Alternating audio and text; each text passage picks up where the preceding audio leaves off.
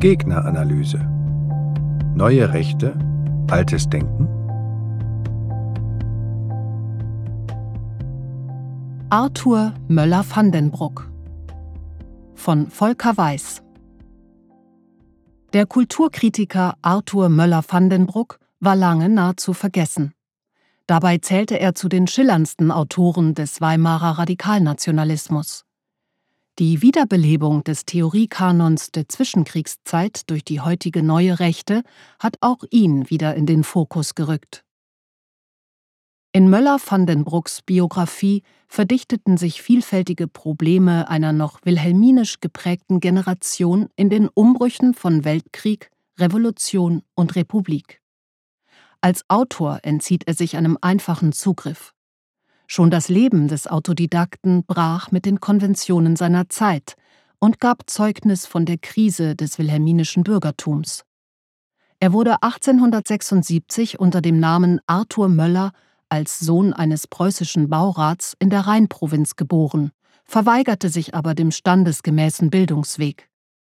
Nachdem er in Düsseldorf vom Gymnasium verwiesen worden war, suchte er um 1895 Anschluss an literarische Zirkel. Ohne Abitur und Studium wollte er sich in Berlin als Literaturkritiker etablieren. 1902 floh er vor Vaterschaft und drohendem Militärdienst ins Ausland und führte bis Kriegsausbruch vor allem in Frankreich und Italien die Existenz eines reisenden Bohemians und prekär lebenden Autors.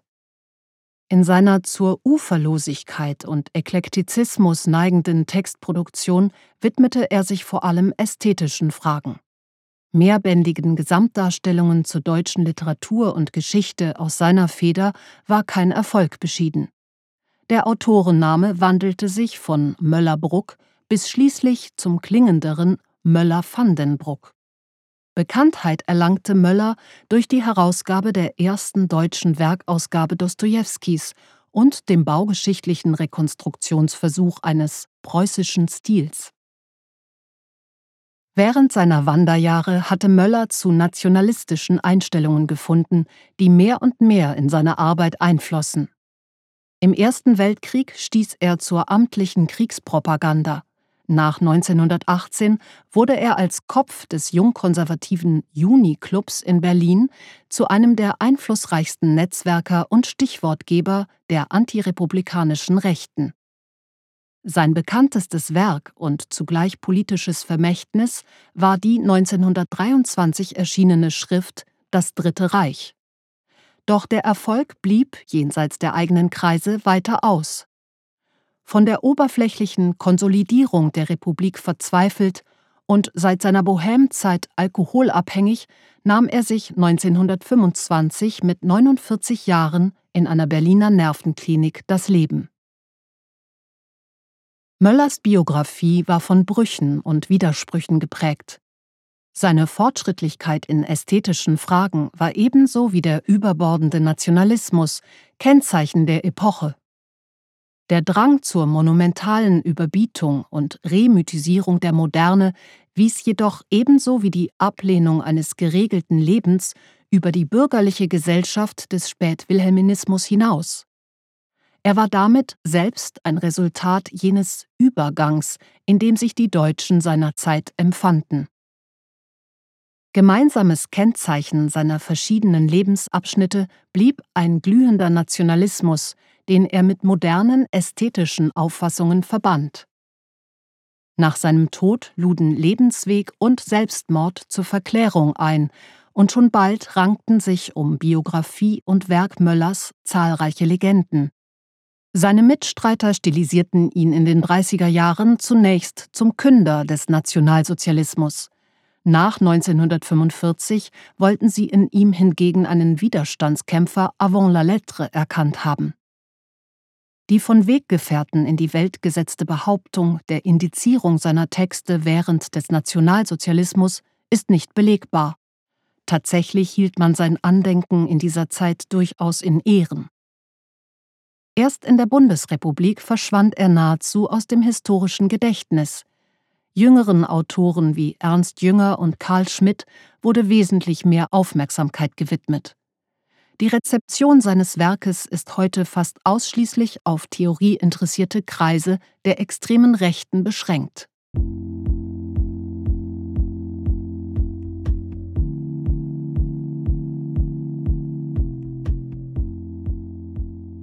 Monument und Moderne Kennzeichnend für Möller ist seine Offenheit für moderne, mithin avantgardistische Positionen.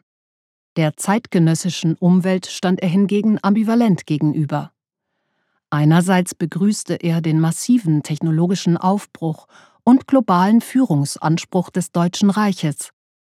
Andererseits zählte er sich zur ästhetischen Opposition und verachtete das Spießertum.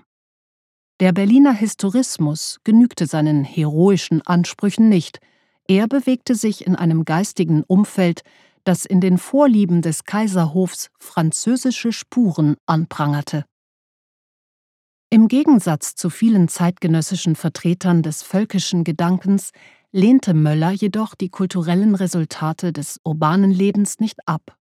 Vielmehr begrüßte er stürmisch die Monumentalität von Stein und Stahl, die unser Dasein überwölbt.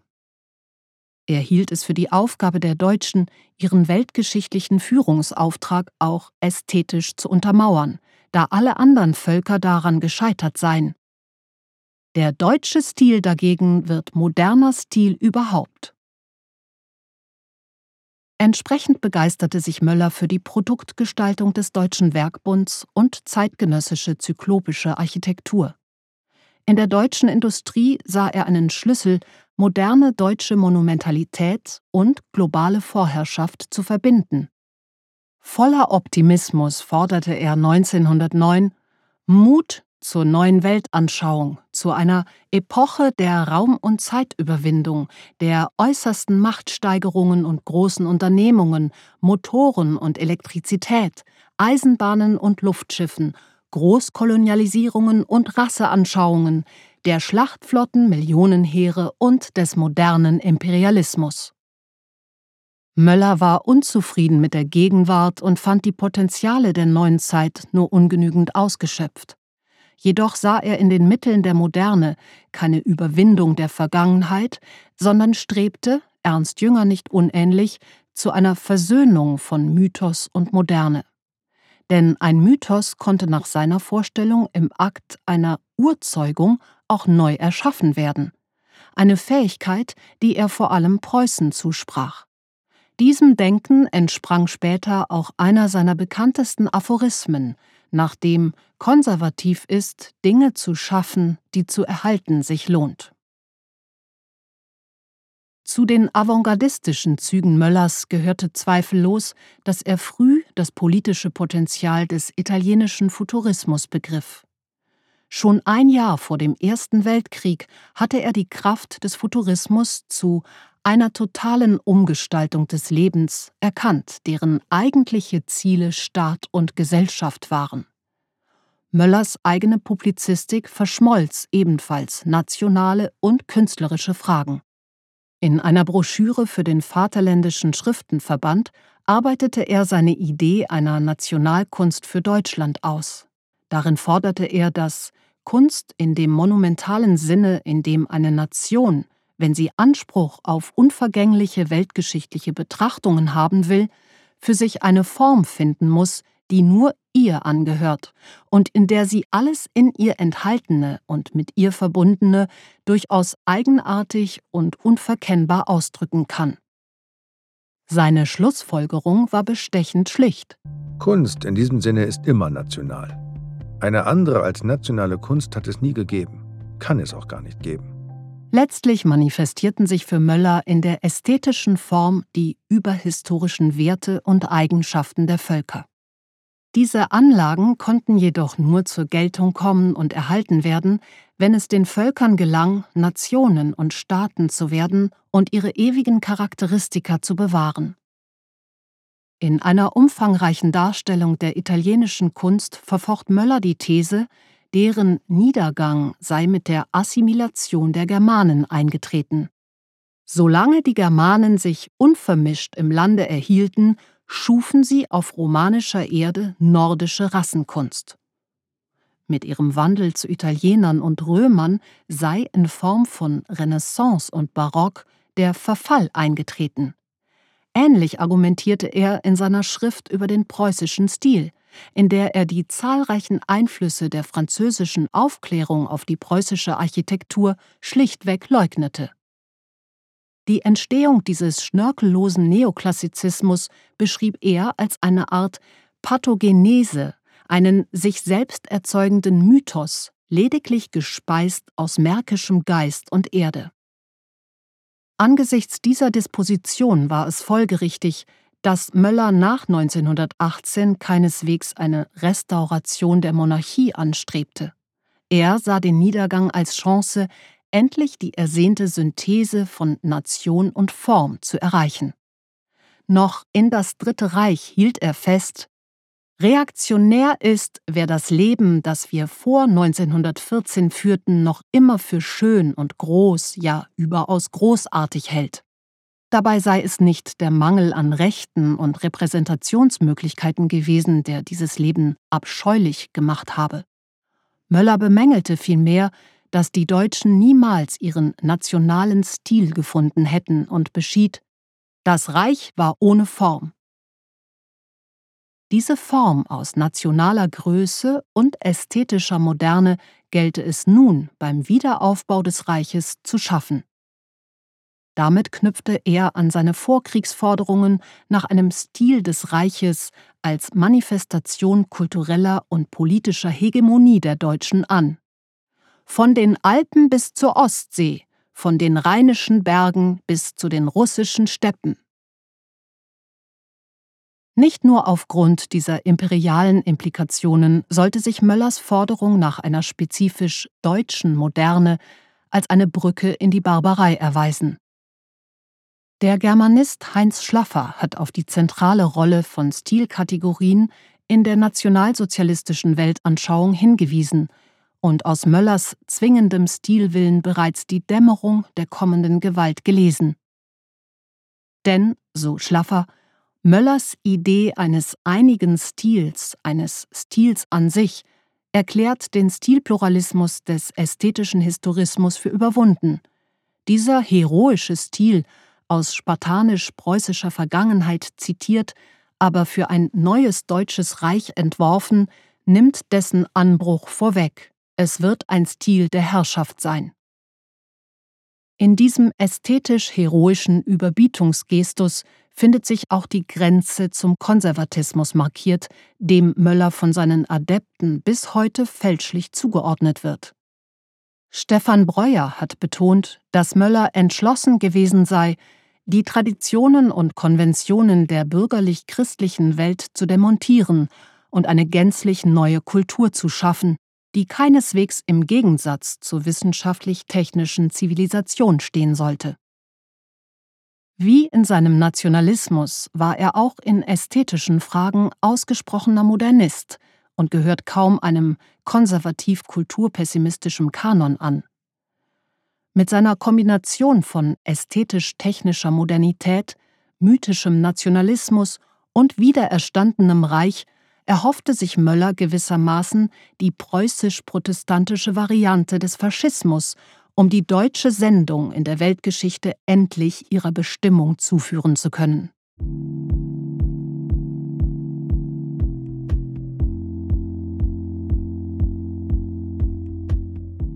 Die Ostideologie Aus Möllers Grundannahme von überhistorischen Eigenschaften der Völker resultierte ein weiteres Merkmal seiner Weltanschauung, die Neigung nach Osten.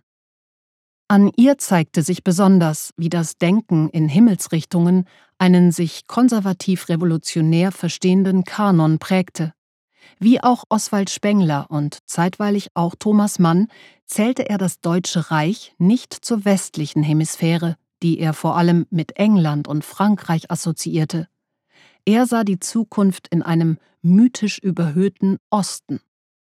Inspiration bekam er dafür aus der preußischen Geschichte und dem Zirkel um den russischen Schriftsteller Dmitri Merezhkovsky, den er vor dem Krieg in Paris kennengelernt hatte. Schon Möllers Edition der Werke Dostojewskis hatte den Zeitgeist zivilisationsmüder Intellektueller getroffen, die sich mythische Erneuerung aus dem Osten versprachen.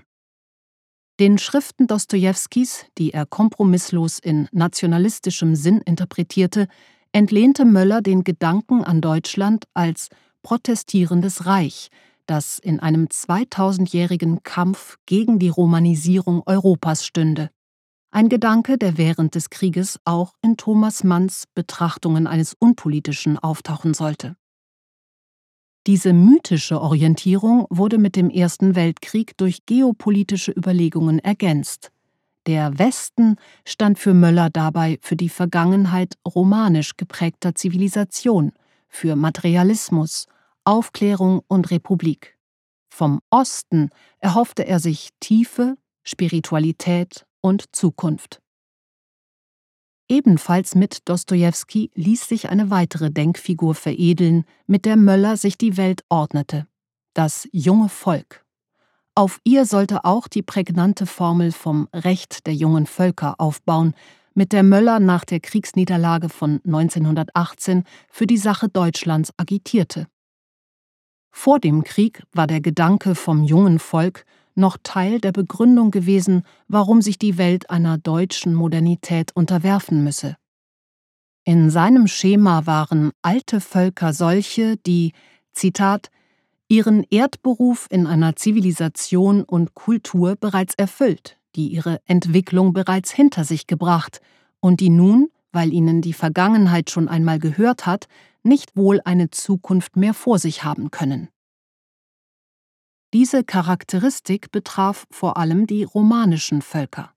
Sie werden abgelöst durch die jungen Völker der Germanen, welche, Zitat, seitdem sie in die Weltgeschichte eingetreten, das Problem ihrer nationalen Existenz in einer Zivilisation oder Kultur noch nicht oder doch noch nicht endgültig gelöst haben. Ihnen folgen noch Russland und Amerika mit noch unentfalteten Möglichkeiten als kommende Mächte. In Vergangenheitsvölker, Gegenwartsvölker und Zukunftsvölker ist so die Menschheit heute geschieden. Als die Frontenbildung im Weltkrieg nicht diesem Schema entsprach, modifizierte Möller es kurzerhand. Russland wurde zur jungen Rasse und die Amerikaner nur eine neue Nation. Mit dem von ihm ausgerufenen Recht der jungen Völker wollte Möller schließlich unter völliger Verkennung der realen Umstände eine deutsche Vorherrschaft in der Nachkriegsordnung sichern. Er glaubte, der Weltkrieg habe die jungen Völker gegen die Verheißungen des Westlertums immunisiert und ihnen die Augen geöffnet, um sich hinter Deutschland zu sammeln. Insgesamt war die Programmatik der jungen Völker eine willkürliche und an augenblicklichen Interessen orientierte Konstruktion. Entsprechend widersprüchlich und sprunghaft waren ihre Zuordnungen doch sie traf ein Bedürfnis der nationalen Kräfte, Deutschland nach der Kriegsniederlage als Opfer und Freiheitskämpfer zu sehen. Möllers emphatische Projektionen auf den Osten haben ihm mitunter den Ruf eines Slawophilen eingebracht. Tatsächlich jedoch sah er vor allem die Zukunft der Deutschen im Osten. Die Führung der aufstrebenden jungen Völker gegen die Alten sollte den Deutschen obliegen, den Russen kam als unfertige Rasse die Rolle der Lernenden zu. Sie sollten den Fehler ihrer Westorientierung seit Peter dem Großen erkennen und sich künftig Asien zuwenden. Deutschland sollte die Vorherrschaft im frei werdenden europäischen Teil übernehmen. Äußerlich stellte der Krieg einen tiefen Einschnitt in der Biografie Müllers dar. Die Vergangenheit des freischwebenden Intellektuellen sollte nicht wiederkehren. Aus dem randständigen Bohemien wurde ein bedeutender politischer Akteur.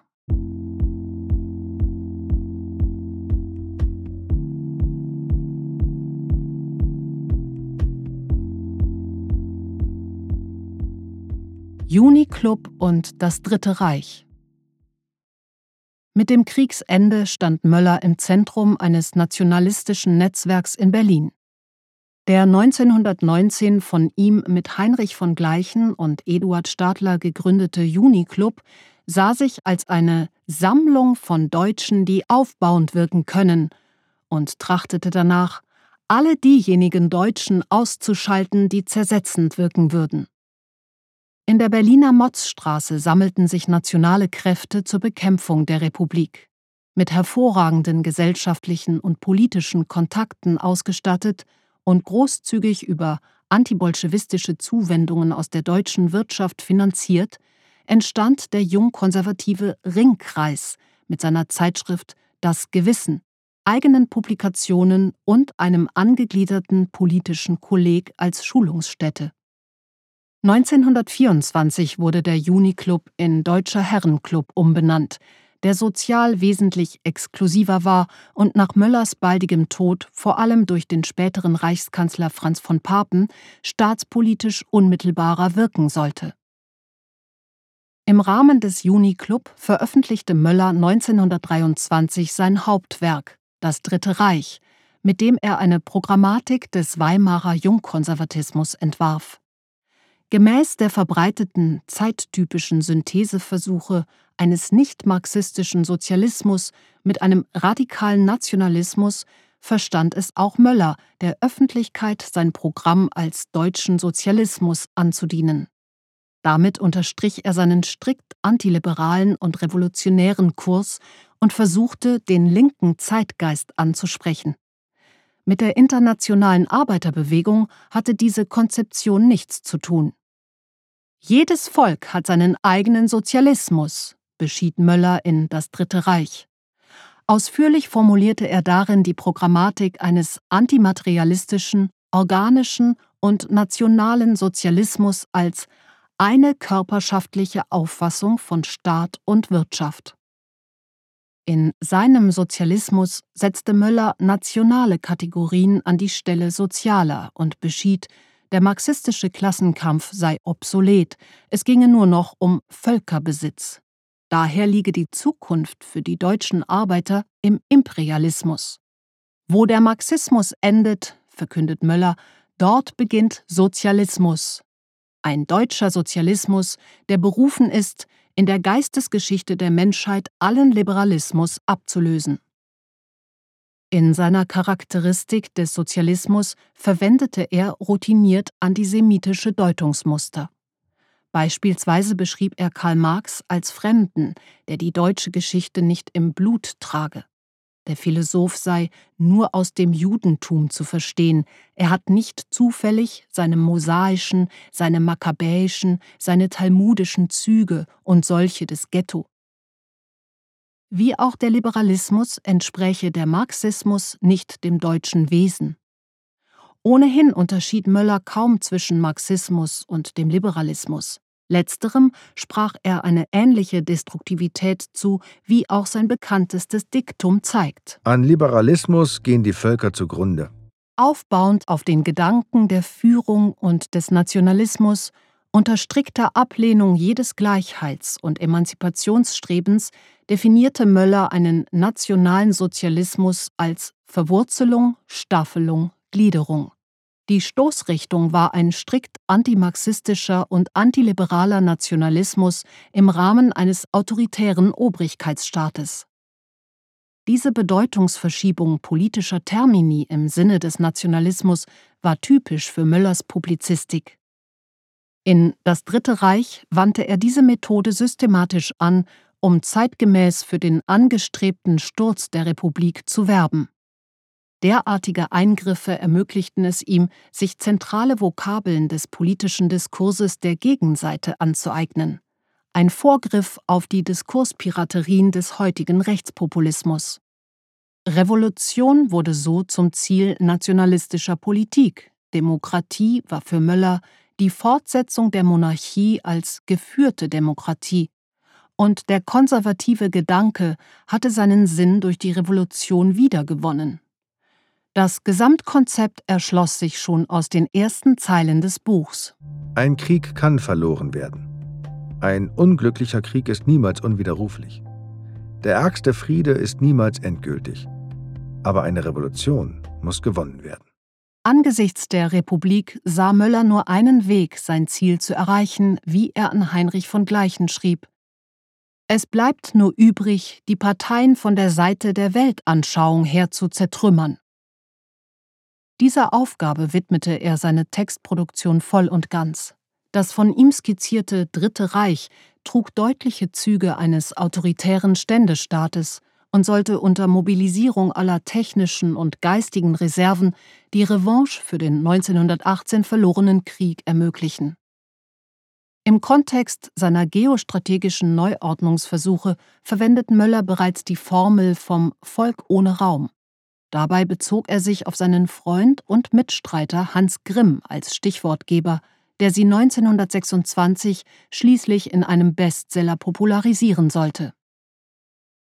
Die Lektüre der politischen Publizistik Möllers ist aufgrund mangelnder Systematik aufreibend. Seine Verwendung politischer Begriffe grenzte an Willkürlichkeit. Definitionen wurden meist freimütig aus dem Nichts geschöpft, der aphoristische Stil duldete weder Reflexion noch Widerspruch. Doch ging es bei Möllers Texten nicht um analytische Schärfe, sondern um die prophetische Kraft. Fritz Stern bewertete daher schon 1963 Möllers Ideenwelt als wenig originell und dem ideologischen Grundbestand des antidemokratischen rechten Flügels entsprechend. Aber Möller, betonte Stern, erfüllte sie mit Leben, und indem er sie mit dem Erlösungsmythos des Dritten Reiches in Verbindung brachte, lenkte er die Hoffnung der Menschen auf sie. Sein Werk ist als wahrhaft politische Religion bezeichnet worden. Glaube, Zorn und Weissagung sind seine wesentlichen Elemente.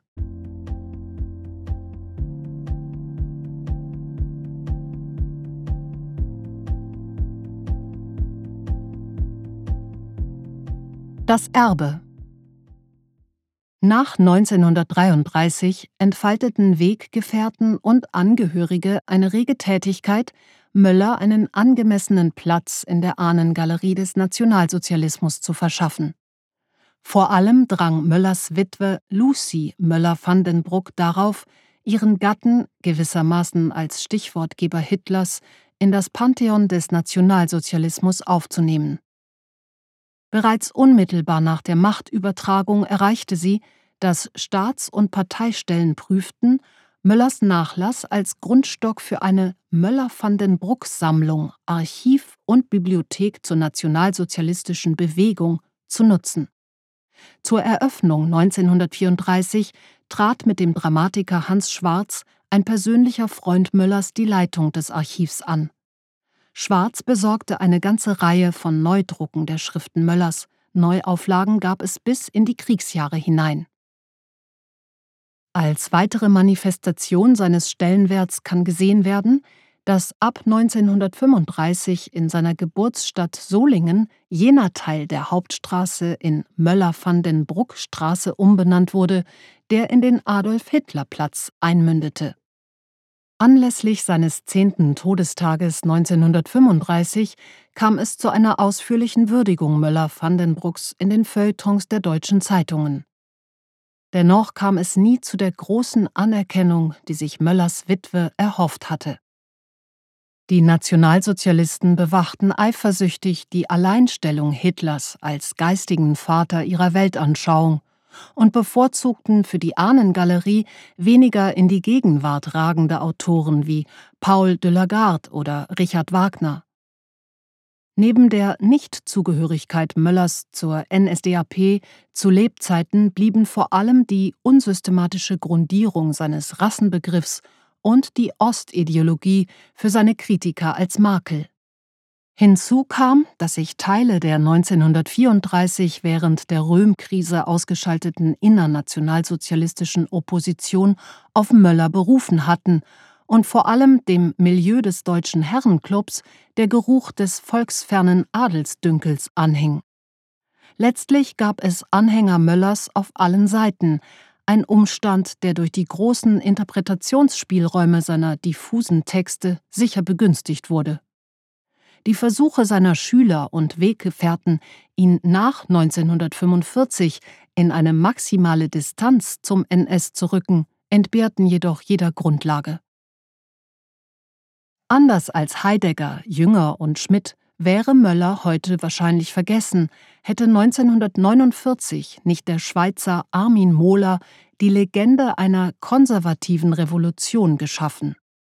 Mit dieser paradoxen Konjunktion behauptete Mohler die Existenz einer anderen deutschen Rechten, die vom Nationalsozialismus nicht nur zu unterscheiden, sondern auch verfolgt worden sei. Das Problem war dabei weniger die Anerkennung eines breiten Spektrums auf Seiten der vornationalsozialistischen Rechten, sondern die Konstruktion einer Strömung, deren Trennlinie vom Nationalsozialismus mit Blut gezogen worden sei. Mohler setzte das wirkmächtige Narrativ von der konservativen Revolution als den Trotzkisten des Nationalsozialismus in die Welt, um seinen Untersuchungsgegenstand moralisch aufzuwerten. Er wies explizit auf die geistige Führerschaft Möllers im Jungkonservatismus hin und behauptete kontrafaktisch eine pauschale nationalsozialistische Ablehnung des Autors nach 1933. Von einer neuen Generation der äußersten Rechten, die Ende der 60er Jahre nach einem neuen Narrativ suchte, wurde Molas Legende dankbar aufgenommen. Vor allem in der neuen Rechten gilt die Berufung auf Autoren der 20er Jahre bis heute als probates Mittel, sich von einer durch Niederlage und Verbrechen kontaminierten Tradition freizumachen, ohne wesentliche Positionsänderungen vorzunehmen. Auch Leben und Werk Möllers sollten dabei dem Vergessen entrissen werden. Die junge Freiheit veranstaltete Sammlungen zur Pflege von Möllers Grab in Berlin. Die Arbeit des Juniclubs gilt als Vorbild für die eigenen Bestrebungen. Mit Blick auf die Gründung des Instituts für Staatspolitik in Schnellroda um die Jahrtausendwende zog Karl-Heinz Weismann den Vergleich mit dem politischen Kolleg heran. Vor allem wird ein Gedankengut gepflegt, wie es sich in Möllers Schriften ausformuliert findet. Die Angriffe der heutigen neuen Rechten auf Rationalismus, Liberalismus und Materialismus gehen mit einer demonstrativen Abkehr vom Westen einher. Noch heute wird in Zeitschriften wie der Sezession vor dem zersetzenden Gift des Parlamentarismus gewarnt, der jeden zu verderben droht, der sich ihm anheimstellt. Ausgeprägter Nationalismus, der Glaube an autoritäre Staatsführung, eine klar gegliederte Gesellschaft und die Neigung zu einer erhabenen Ästhetik bestimmen ihr Denken bis heute. Selbst wenn Möller heute nicht mehr so im Fokus steht wie zu Lebzeiten und in seiner Bekanntheit hinter jüngerer Autoren wie Schmidt, Jünger und auch Mohler zurücktritt, ist er der neuen Rechten als Ahnherr noch immer präsent. Inhaltlich verblüfft an seinem Werk die Modernität, die unbedingte Offenheit für Technik und Ästhetik. Seine Überlegungen zur notwendigen kulturellen Durchdringung des politischen Nationalismus zielten auf einen Kampf um kulturelle Deutungshoheit, wie er aktuell wieder weltweit geführt wird. Der Begriff des preußischen Stils wurde in jüngster Zeit im Kontext architektonischer Rekonstruktionen fragwürdig wiederbelebt. Auch die für Möller typische feindliche Übernahme politischer Signifikanten unter Verschiebung des Signifikats kann als eine Vorwegnahme heutiger rechtspopulistischer bzw. neurechter Agitationsmethoden gesehen werden, die mit alternativen Fakten hantieren und dabei willkürlich Bedeutungen setzen. Im Rahmen heutiger Eurasien-Konzeptionen der extremen Rechten ist zudem Möllers Ostideologie eine beliebte Referenz. So konnte sein Werk in der extrem rechten Diskursnische überwintern. Gemessen am Gesamtumfang ist jedoch außer einigen Aphorismen nicht viel geblieben.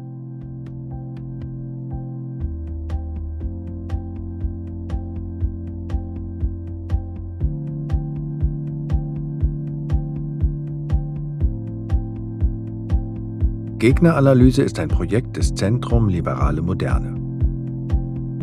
Diesen und weitere Texte finden Sie auf gegneranalyse.de.